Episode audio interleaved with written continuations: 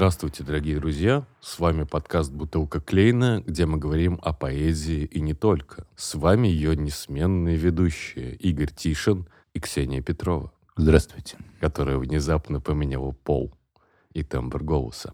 Сегодня у нас в гостях поэт, переводчик Санджар Янышев. Давай поговорим про поэтическую кухню. Начнем э, с того, как ты вообще дошел до жизни такой? Почему ты решил стать поэтом? Почему ты начал писать стихи? Что твое двигало? Ну, поэтом я становиться не собирался никогда. И... Но стихи, они писались, как у всех, как, знаете, эти подростковые полюции. И там, начиная лет с пяти или шести. И вообще я изначально был музыкант. Иногда я писал песни на свои стихи, но чаще на стихи любимых э, поэтов. И, наверное, за эти годы я понабрался у этих любимых поэт, поэтов так, что когда вдруг неожиданно музыка кончилась, ну, там произошел ряд обстоятельств, вследствие чего я перестал заниматься музыкой, и а куда-то что-то же делать надо, и дальше такое произошла такая подмена. Поперли стихи, это году в 90 97-98. И довольно быстро целая книжка написалась, и потом я стал их рассылать потомственным журналам, потом... Ну, дальше все как у всех, в общем-то.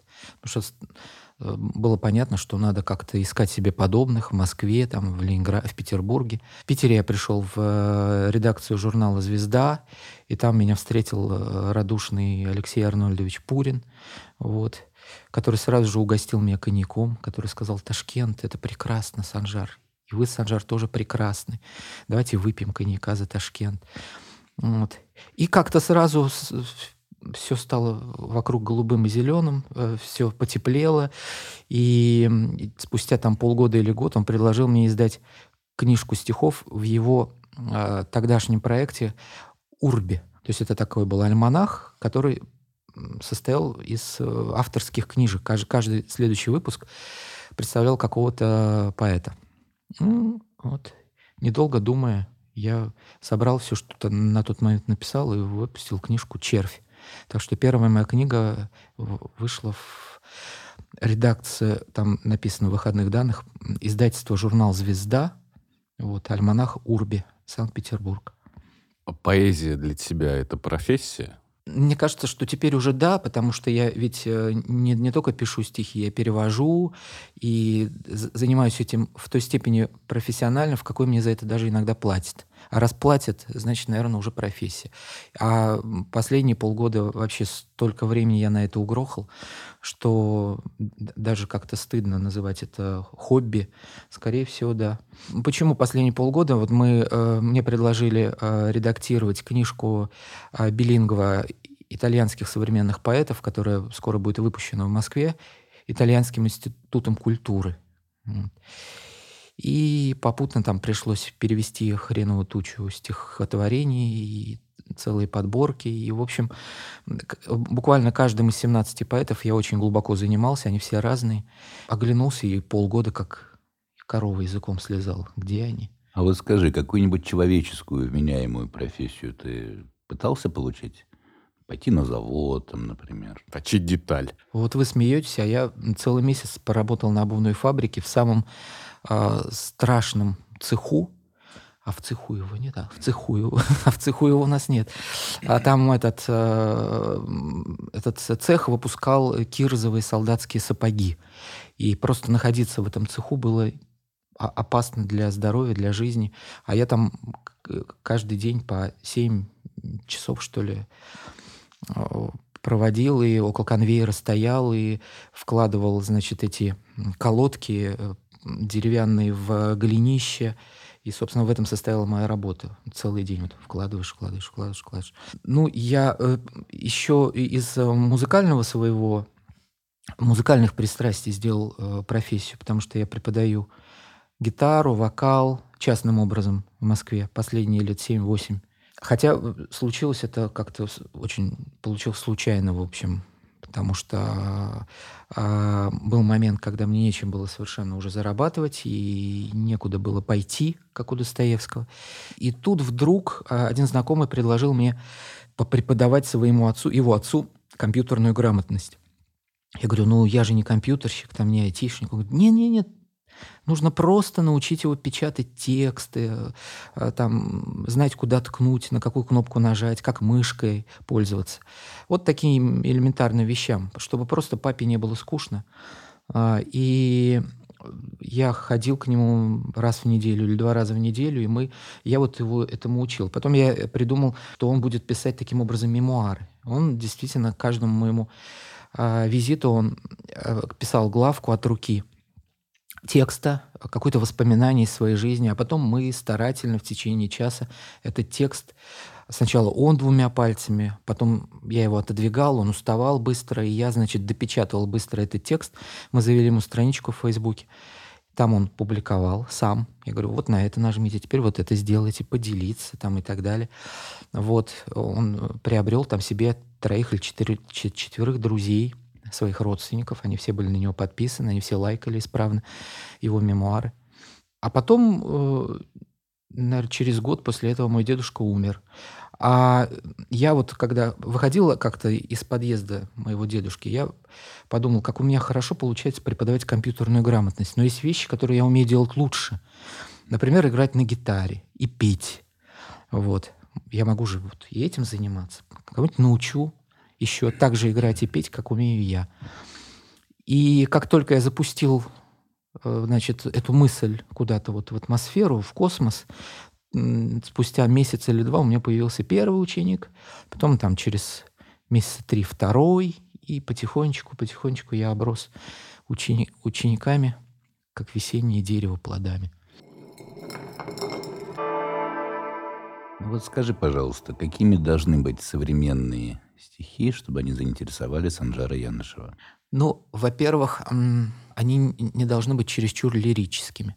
А, то есть э, доля, скажем так, эпичности в них должна присутствовать обязательно. Это должна быть какая-нибудь история, пусть не линейная, да, это пусть даже не там не будет персонажей, но а, я дал, должен выйти из этого стихотворения немножко другим человеком, нежели был тем, когда туда вошел это стихотворение. И мне обязательно должно хотеться его перечитать, это стихотворение. Вот, потому что э, первый раз уловить все смыслы это, это ни в коем случае. Да? Но оно должно меня заинтриговать в той степени, чтобы мне хотелось в нем покопаться, его расшифровать.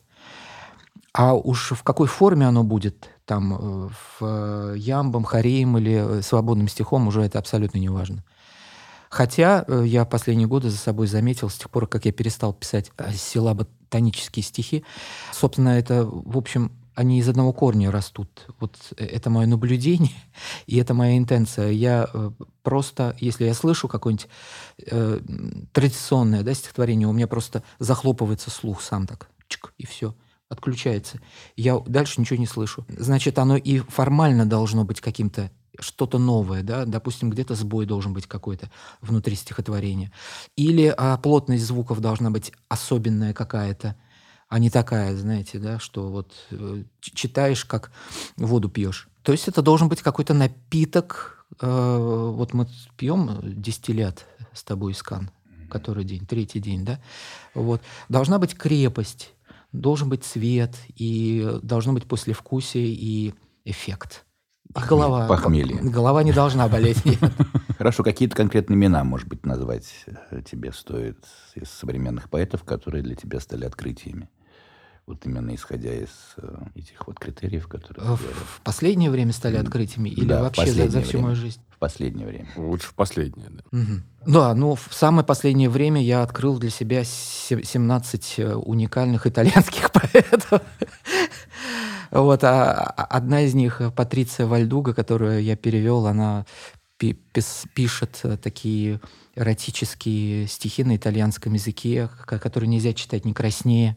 И так как я давно работаю над э, созданием, скажем так, эротического языка в поэзии, мне это вообще тема очень интересна. У меня есть книжка, которую я еще не, не, не дописал, она называется «Другая природа». И там я пытался говорить таким языком и разрабатывал его в каждом э, тексте и целом, да, это должно быть единое что-то, какое-то такое событие. И вот если ты, Искан, спрашиваешь меня именно про э, русских поэтов, которые меня... Ну, допустим, русских, давай про русских. Да, давай я э, просто, э, чтобы э, никого не обижать, я просто, как всегда, сделаю, я расскажу о двух моих друзьях, которые со мной, и не только мои земляки и мои друзья, еще соратники по а, литературному объединению, это Сухбат Афлатуни и Вадим Муратханов.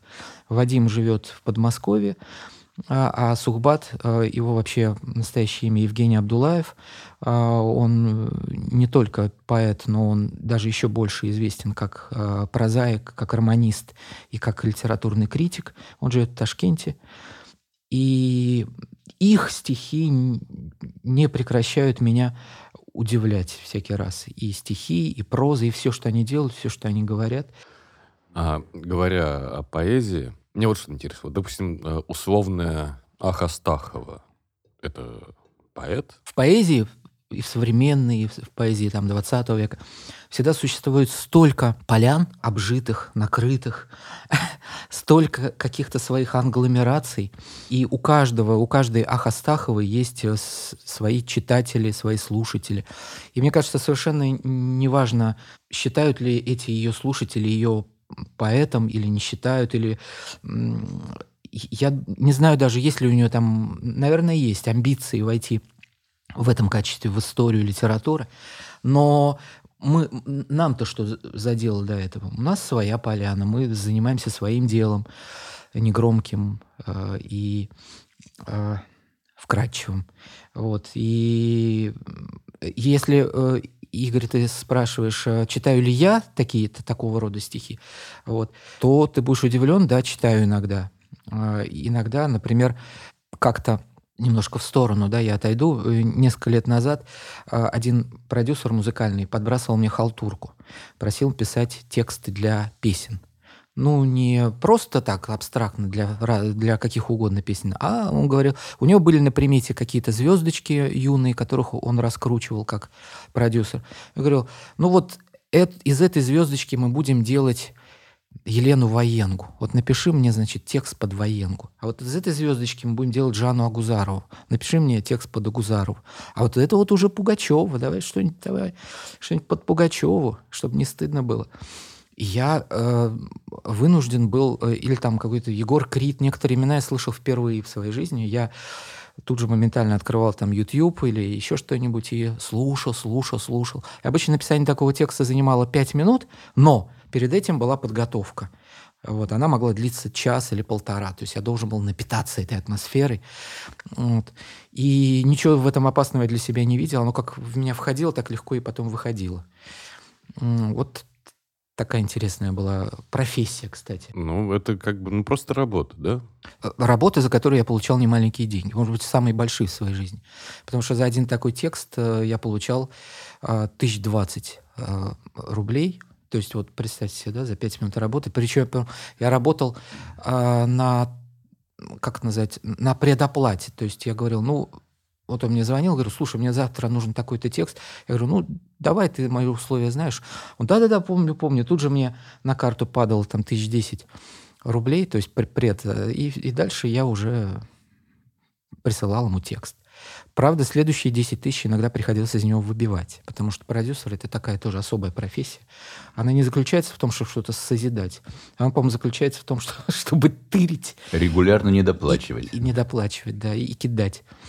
То же самое касается кинопродюсеров, с которыми я сотрудничал, когда писал какие-то сценарии для фильмов или синопсисы. Чаще всего даже синопсисов не шло, но деньги я получал тоже неплохие.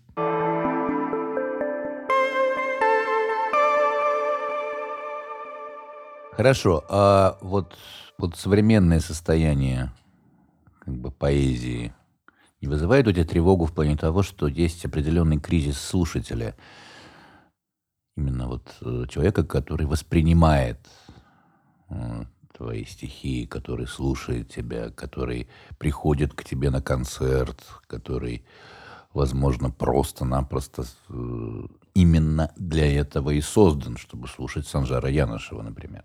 Мне хочется ответить очень быстро. Нет, не вызывает. ну, как герой Броневого в фильме «Формула любви». Помнишь, такой доктор был скептик? Угу. Вот. Что бы там Калиостро не говорил, он говорил, видели, знаем. Нет, не вызывает. У нас, говорит, в уезде был, говорит, писарь.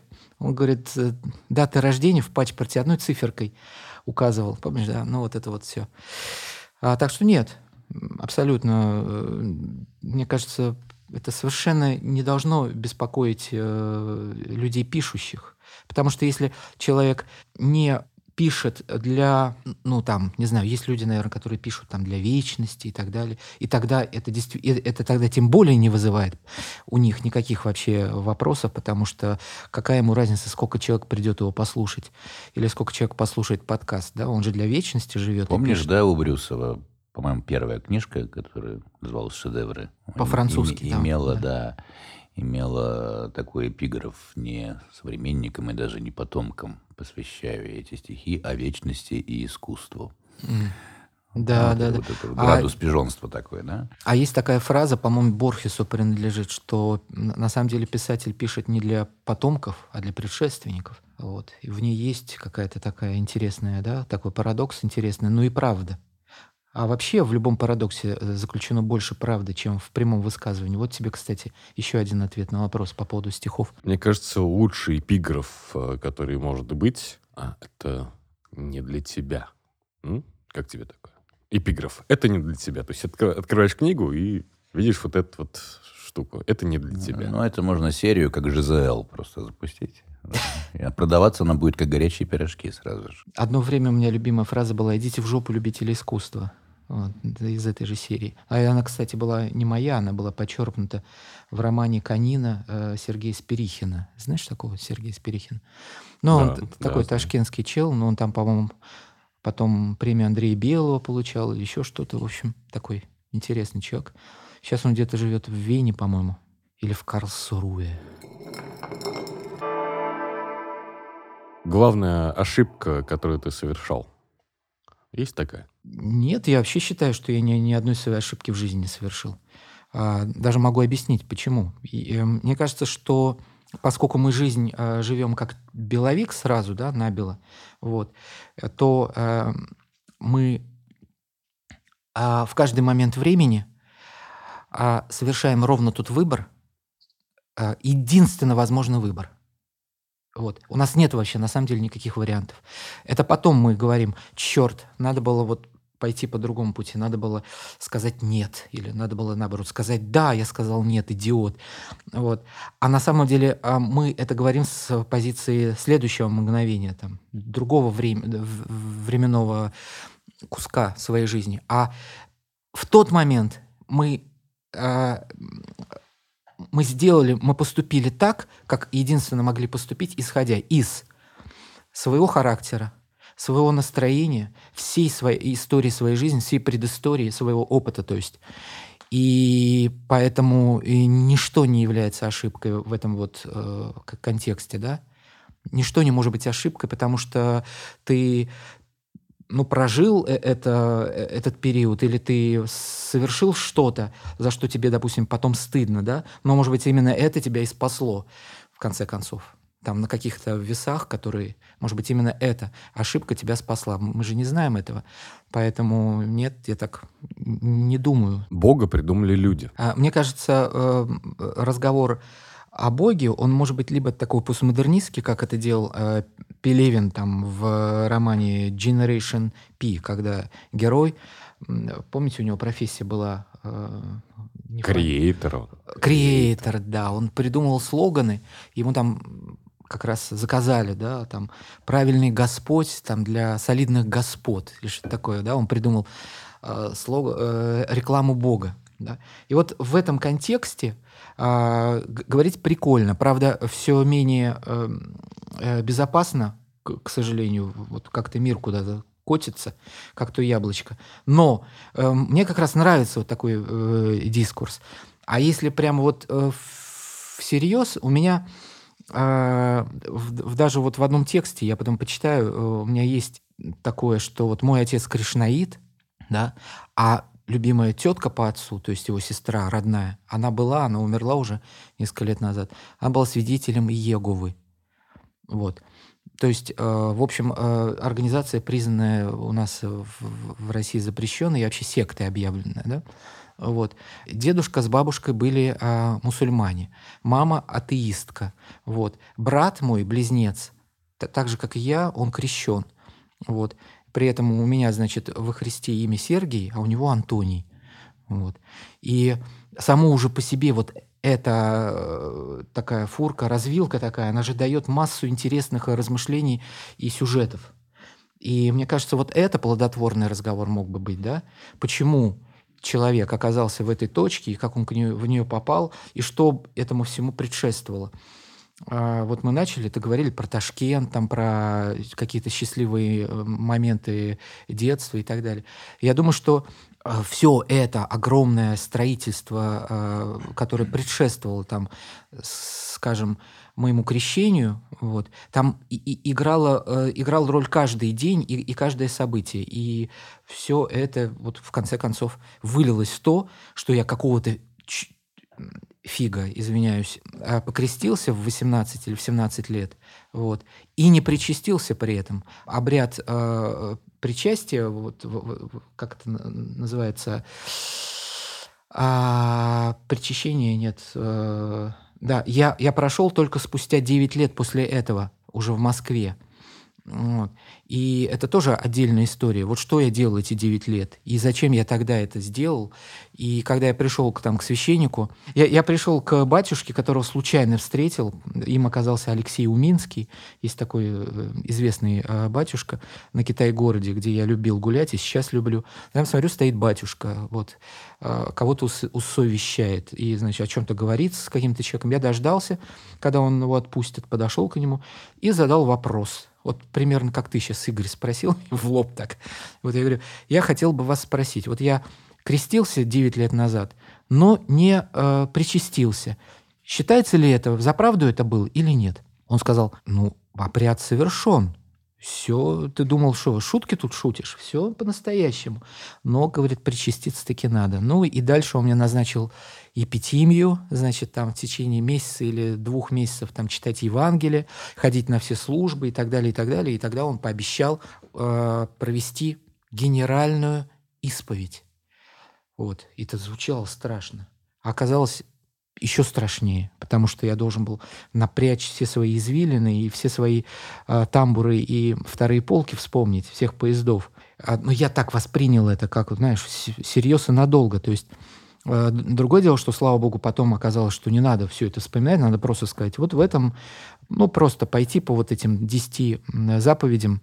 Вот, вот если вкратце. Ну, ты, ты знаешь, же, ты же... да, что э, о чем десять заповедей? О том, что не с глаголами пишется раздельно. Остальное примеры. А я вспоминаю еще, вот я говорил про постмодернизм, какой-то американский, какая-то пародия э, на Библию, что ли. В 70-е годы это было можно. Там э, снимали массу фильмов, э, где просто передергивали все сюжеты, мыслимые, немыслимые, вот, и ничего им за это не было. И там, значит, э, такой сюжет, значит, «И послал Бог Моисею на горе Синай 15...» А у него, значит, три скрижали в руках, и он вдруг одну роняет, скрижали, с пятью, значит, заветами. Бум! С десятью э, заветами. Значит, ну вот, вот ну, это такие хохмы. Да, да, да. Что на самом деле их было 15. Ну, очень хорошая книжка, на которой я, например, вырос, я не знаю, попадался на тебе, Зенон Косидовский из «Сказаний евангелиста». В 70-е годы э, написанная, изданная книжка очень внятно написана. Насколько может, э, так скажем, атеист внятно разобраться в Новом Завете, Настолько это было сделано. Очень классные в этом смысле э, мемуары, э, хотя это, в общем, э, скорее даже проза и почти художественная, хотя это автобиографическое, и это такой автофикшн у Анатолия Наймана покойного. У него была книжка, забыл, вот только что помнил и забыл. Ну, в общем, а, всю прозу Наймана читайте. Там а, есть, потому что он э, интересным образом... Нет, нет, нет, что то Он рассказывает о своем, например, воцерковлении, и там очень интересно, очень интересные сюжеты тоже. Вообще интересные сюжеты все, которые, вот, как мы выше говорили, вот, вот если не скучно читать, вот ты считаешь его занудой, потому что тебе скучно это, об этом Да. читать. Ну. А, «Сла- «Славный конец бесславных поколений», вот как называлась его книжка, я вспомнил. Мгм. А Рейн?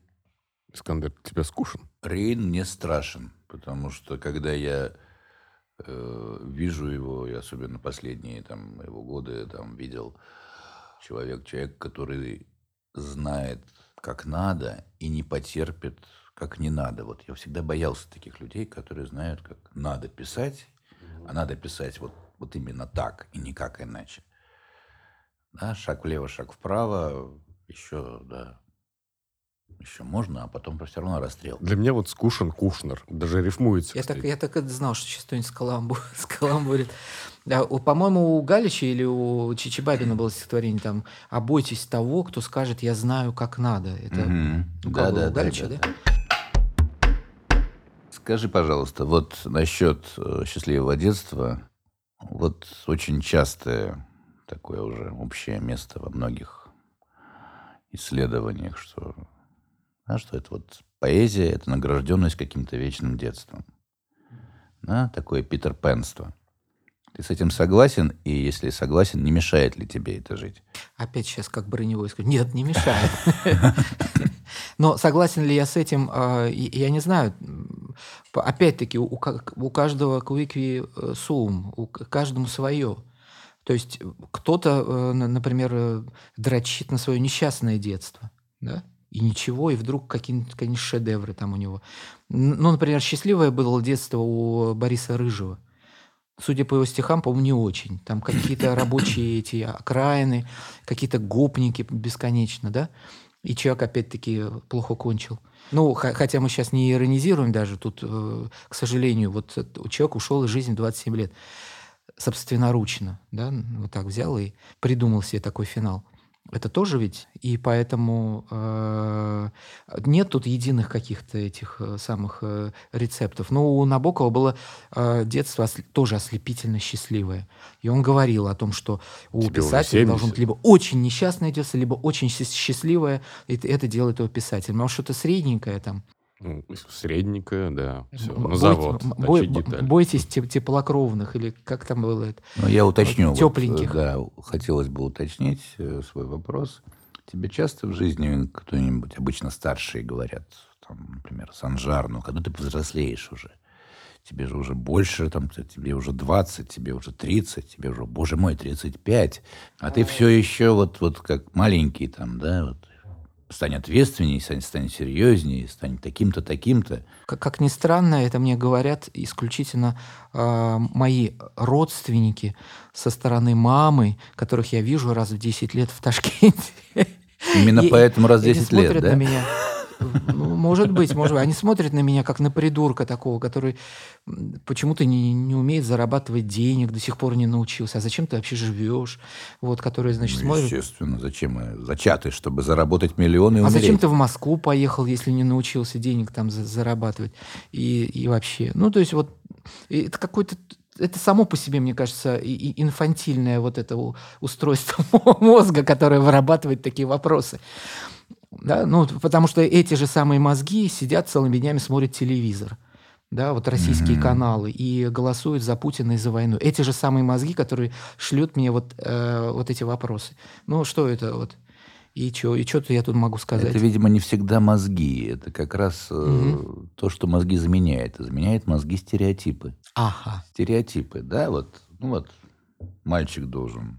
Прекрасный Да, эф- идти эфи- на завод. эфемизм для слова говно. Да, стереотип. Да-да-да, ра- рассказывай. Мальчик должен... Мальчик должен, вот, вот он растет, особенно наш мальчик.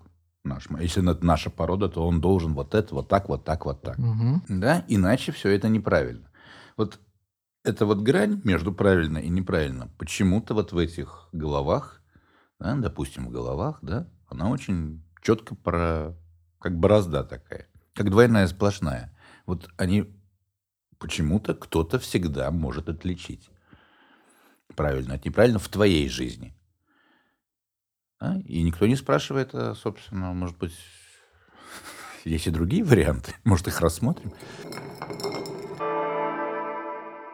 У меня забавная история насчет э, денег. Мы с моим другом Ты о наболевшем? Николаем Артюшкиным, ты его знаешь прекрасно, Из- как-то по- известный поехали, белградский поэт. да, поехали в Москву а, в далеком 2009, по-моему, году. Поехали в Москву из Казани. Да, из Казани э, на фестиваль поэтический.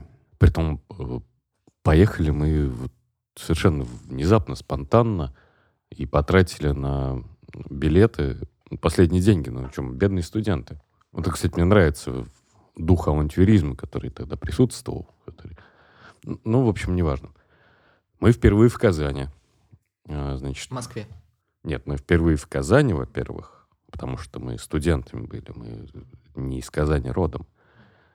И мы покупаем билеты и едем в Москву. И мы впервые в Москве. А, И на вокзале к нам подходит... Мы, а мы как бы совершенно растерянные. Мы впервые в Москве. Мы не знаем, что тут да как. Подходит мужик и такой говорит, что стоите? Деньги надо зарабатывать. Вот в этом вся Москва. Деньги надо зарабатывать. Для меня этот мужик всегда останется олицетворением духа Москвы. Мне тогда в Питере а, случайные знакомые хипаны уговаривали остаться в Питере и не обосновываться в Москве. Они говорили, Москва это для зарабатывания денег, а для творчества, все это, ну, Питер. Но я почему-то все равно выбрал Москву. И, естественно, я о деньгах тогда не думал. Но вот эта твоя история мне а, привела памяти, а, значит, э, этот э, эпизод из э, фильма Данелли «Настя». Был такой фильм в 90-е годы, не самый сильный у него фильм, но там, значит, стоит на ветру мужик. Ну, потом выясняется, что это главный герой фильма, вот, и один из главных. Стоит, качается такой. Он выпил, очень много выпил. И он, значит, обращается ко всем, хватает их за полы пиджаков, за рукава там. Мужик, дай мне по роже. Вот. И э, люди как-то уворачиваются, уходят. А один такой пробегает, такой в очочках с дипломатом, и он так быстро «Зимой, зимой!» и убежал. Эта фраза «Зимой, зимой!»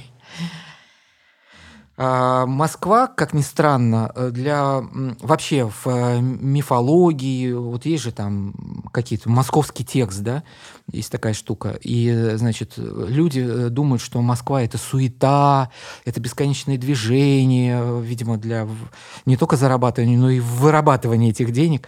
Вот. А для меня, например, Москва это очень тихий, спокойный, спокойное место, да, где не бегу никуда. Ну, и- и там выхожу в мои любимые районы, и там мало людей, там мало движения, там тот же Китай-город, да, там, там старина вокруг меня, там напластование, там вот этот полимсес культурный.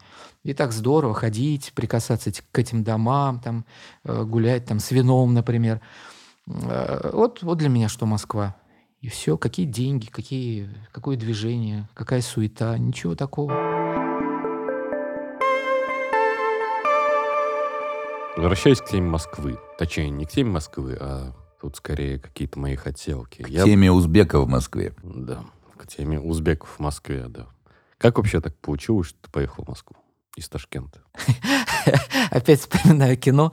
Такой есть э, режиссер Виктор Шамиров, и у него, значит, э, фильм есть «Игра в правду». И там э, три друга сидят на кухне, значит, разговаривают. Там, о чем они могут говорить? Там, о бабах, там еще о чем-то. Один говорит, а что от тебя жена ушла? А второй отвечает, потому что ей надо было куда-то пойти. Ну вот. Вот это из этой серии. Мне просто надо было куда-то поехать, куда-то пойти. И у меня такой темперамент, и ну, в Ташкент я уже знал, я уже видел его, я все там перепробовал, что можно было. Вот, в Москве я Ну, бывал то до есть этого. новые впечатления какие-то, да, нужны? И люди, и возможности. Я закончил э, филфак, и понятно было, опять-таки, вот в традиционном обществе понятно, что надо идти куда-то работать дальше. А какие э, вообще заработки у филолога, только что закончившего? А, что, э, пойти учителем, вот, а я думаю, а, а что еще можно? А, можно пойти в какое-нибудь издательство, редактором, еще что-нибудь. А где все издательства? В Москве. Ну, вот я как-то так э, и, и ломанулся туда. Ну, тем более, что, конечно же, я тогда, как всякий гасконец, мечтал о славе, о, музыкальном поприще, да, там, сколотить э, какую-нибудь... Э, я уже, у меня были на тот момент в Ташкенте какие-то рок-группы, я там создавал и сольно выступал, и в, в каждой собаке в Ташкенте был известен, а мне интересно было, а в Москве то же самое будет или по-другому как-нибудь? Москва же она больше. И вообще в Москве все такие фи. Я в 85 году впервые побывал в Москве, и несколько москвичей у меня вот просто врезались в памяти такие картинки. Да? Едем э, с мамой, в, опять-таки с мамой, в троллейбусе. Вот. И купили мороженое, а тут троллейбус подъехал. Мы заскочили, и что делать? А тает мороженое, жара – 85-й год, помните, это были олимпийские или какие там игры были, а, э, студенческая какая-то, это, ну, неважно. Короче говоря, и э, начинаем его тут же есть. И какая-то женщина рядом сидит и говорит, она смотрит так на нас брезгливо и говорит, в Москве мороженое в транспорте не едят. Ну вот что я должен был после этого думать о москвичах? Да, и это был не единичный случай.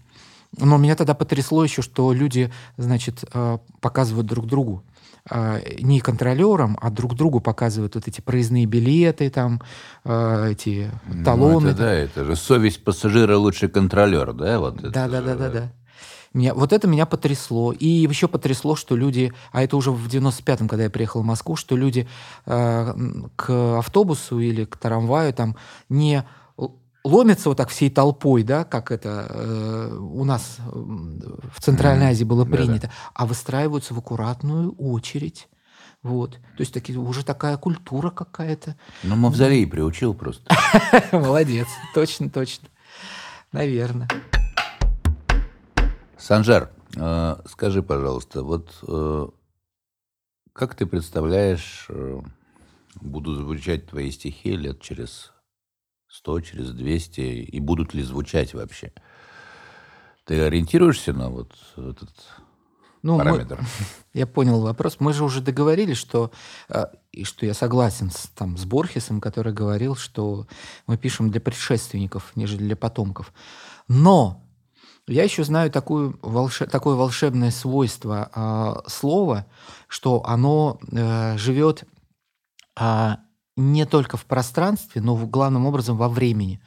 И оно как такая гармошка, да, вот когда ты его произносишь, это, это э, гармошка, вы представляете мехи у гармошки, да, или у аккордеона, такие, вот, когда она стоит на полке, то э, эти мехи, они пригнаны друг к другу так плотно, что там нет никакого воздуха. А когда человек играет, то это наполняется. Так вот, слово это, это такие мехи, а, которые начинают а, работать а, в, уже что-то такое время делает со словом, вот, время начинает на нем играть, как-то вот и эти, раздувать эти мехи.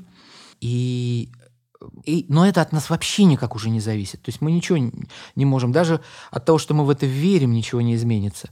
И у вас здесь, я с прекрасными художниками познакомился, которые, а, они ведь просто вот делают это, и вот в Москве у меня такое ощущение, что никто не знает про этих людей.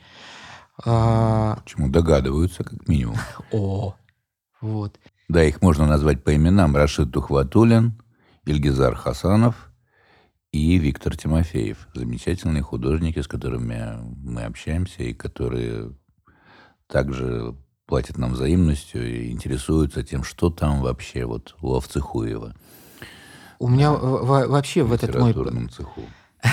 В, в этот приезд э, произошло какое-то, э, ну, я не скажу высокое слово сатори, но, в общем, а, какой-то, как, какая-то встреча интересная именно с художниками, не столько с э, казанскими поэтами, литераторами, э, сколько с художниками. Э, я не ожидал увидеть такой интенсивности мысль, такой яркости слова э, в устах художников и в глазах. Mm-hmm. Это потрясающе. Потому, Я... что, потому что это вот это поколение. Mm, поколение. Здесь, да, если бы им было по 25 лет, я думаю, что они бы тебя меньше цепанули. Или я их. Э, один запасной вопрос задам, да. Э, как ты представляешь своего идеального читателя?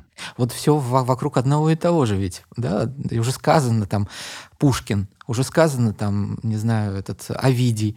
Нет, все равно, все равно есть шанс, что сейчас назову кого-нибудь из... Но ты знаешь, я, как ни странно, э, в вот скольких местах выступал, очень часто парадоксальным образом мой идеальный читатель оказывался случайным слушателем или там, ну, во время, допустим, концерта, как, когда э, не соратники по цеху, да, э, реагировали как-то, а вот совершенно ну, я не скажу простые люди, потому что они тоже непростые, но они не имеют никакого отношения ни к литературному, ни к музыкальному цеху. Но это, это люди, у которых что-то такое произошло. Но ты вот воображаешь ведь какого-то слушателя или читателя, когда что-то пишешь? А, ну, Есть такое у тебя? Ну, какой-то прицел. Это же, если брать текст как письмо, а? адресат. Ну, это в первую очередь мои друзья и мои дети. Потому что дети, они, если не сразу, то через какое-то время, да, а друзья желательно сразу, но и они, но и, и от них я э, жду такого медленного развертывания. У меня Вадим Муратханов читал мою книжку как редактор, вот «Умор. Новая книга обращений», и вдруг говорит, слушай, а вот это стихотворение я раньше не читал у тебя, ничего себе, я, почему я его не знал, такое классное. Во, какая реакция интересная.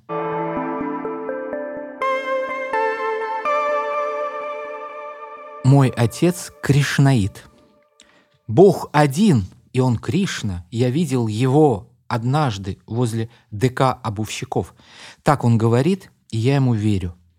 Сестра отца – возвещатель из общества сторожевой башни, организация, запрещенная в России. Как все иеговисты, она противница переливания крови и не верит в бессмертную душу. Их дед, мой прадед – носил при жизни титул Ишана, ключевой в суфийском тарикате, за принадлежность к роду пророка Мухаммеда. Иногда они собираются и ищут темы для общего разговора. С моей материнской, обращенной в атеизм, частью они никогда не сойдутся. Не случайно отец и мама разошлись сразу после моего рождения. Отцу в новинку была идея преемственности равно неизбежность воспроизводства – тем более, что я родился не один, а в числе двух равнозначных, непримиримых величин. Брат мой, близнец, урожденный Саид, при крещении взял себе имя Антоний. Я почему-то стал Сергий. Антоний Великий, первый в истории монах-отшельник, бежал от людей в пустыню, дабы в смиренном одиночестве созерцать единого Господа. Там он и остался. Преподобный Сергий Радонежский, начав с идеи монашеского общеж... общежития, стал отцом русской соборности. Вопреки всякой аномастике. Мой коммунально мыслящий брат однажды избил меня палкой сырокопченой колбасы а, за излишнюю тягу к единоличному особножитию. О, Is bab. It ain't me, babe. Есть в этом что-то, чего в этом нет. Одно из первых событий, связанных с несправедливостью и свободой. Ты гуляешь во дворе с другом, невесть откуда возникает другой мальчик, и друг твой уже с ним. О чем-то пошептавшись, они уходят в сторону гаражей. Ты больше не нужен. Справедливо ли он поступил, по отношению к тебе? Нет. Свободен ли он был так поступить? Да. Бывает ли свобода справедливой? Особенно больно мне было, когда я поступил так с моим братом. Он стоит и смотрит нам вслед. Секунда, и мы скроемся за гаражами. Скрылись. В августе в сумерках две подружки, Маша и Саша – ловят в траве кузнечиков на шорох. Кузнечики издают шорох и ловят на него Машу и Сашу. Потом, зажав им лапки, каждая своему, сталкивают лбами, чей чьего первым сожрет. Пол жизни спустя Маша каждое лето ездит в Москву, пять монастырей обойти – губами к Матроне, лбом к Спасителю, в кандалах с этим похуже, да и тянет на малую родину, чё там. Жирного палтуса Маша привозит Саше. Пиво берут авоську. вспоминают общего Бодьку, что был Машкин, потом стал Сашкин, а нынче уж нет его больше нигде, блядь. Слышишь, подруга, нигде! После к полуночной речке выходит, чтоб ни, никто не мешал предосеннему стрекоту и верещанию. И Саша хрустит челюстями. А бывает, что Маша. Большое спасибо, Санжар, за столь интересную беседу. С вами был подкаст «Бутылка Клейна». Оставайтесь с нами.